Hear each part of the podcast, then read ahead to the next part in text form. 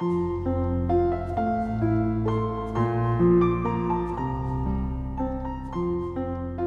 家好，欢迎关注金牌公考每日热点分享。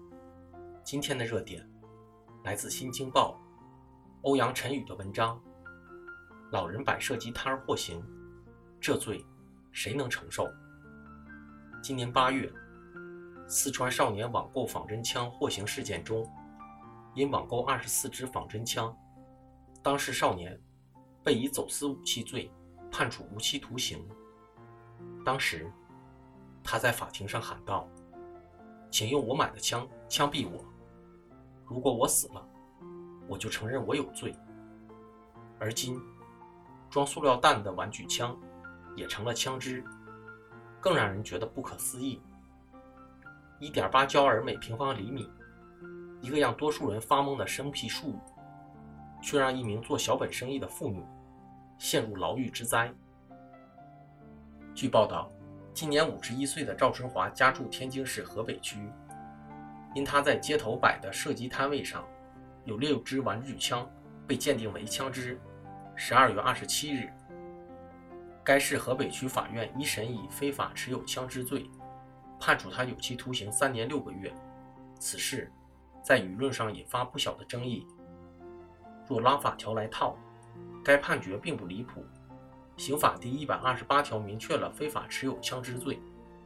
按照最高法二零零一年出台的司法解释，非法持有以压缩气体等为动力的其他非军用枪支两支以上的，即构成非法持有枪支罪。事实上，涉事法院还对当事人开了恩，因为司法解释确定了情节严重，标准是五支以上，而赵春华被认定的非法持有枪支是六支。若不是考虑坦白情节、系初犯、认错态度较好，或许具体量刑还远超三年六个月。问题是，当事人拥有的枪支究竟有多大的杀伤力？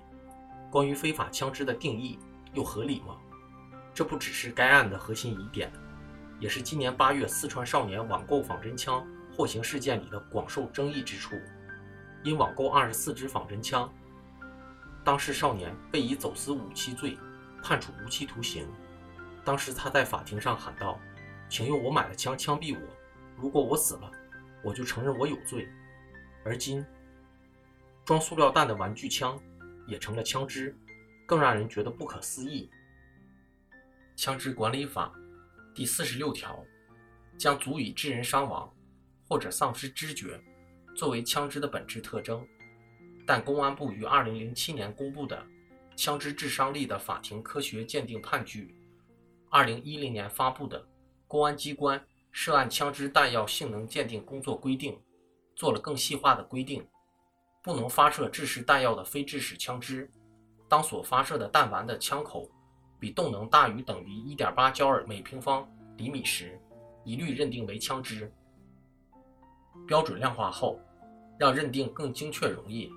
但它能否达到上位法确定的足以致人伤亡或丧失知觉，仍存争议。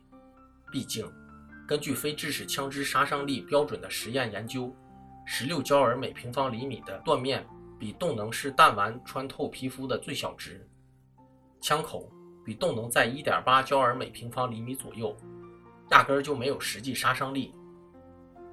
在中国台湾，这标准就是二十焦耳每平方厘米。香港虽然低些，但也有七点零七焦耳每平方厘米。即使是按照一点八焦耳每平方厘米的严苛标准，赵春华的持枪行为的现实危害有限。况且，他根本不知道那是法律意义上的枪，可以认定不具备主观恶性，加之也没有因持枪产生什么不良后果。有关部门可根据刑法第十三条中情节显著轻微。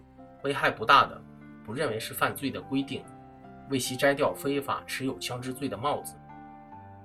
近年来，因1.8焦耳每平方厘米的认定标准，已有不少持玩具枪被判重罪的案例。严格控制枪支是好事，但也不宜人为的制造高压线，致使刑罚泛化。毕竟，若将真枪的鉴定标准范围扩大到当事人能频繁触及的红线的程度，那么会放低公民入罪的门槛，延伸刑法的规制范围，偏离打击犯罪的初衷和刑法迁移原则。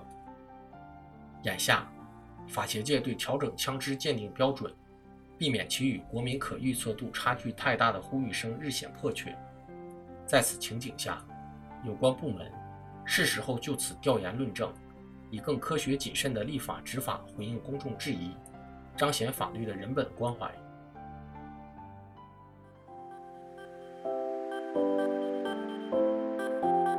公考路上你不孤单，金牌公考与你相伴。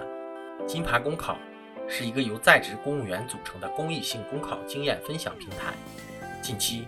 我们新上线了公考面试新专辑，如果你在准备参加面试，欢迎你随时进入播客主页关注收听，同时也可以关注金牌公考微信公众号，接收我们每天最新鲜的节目推送，随时与我们交流互动。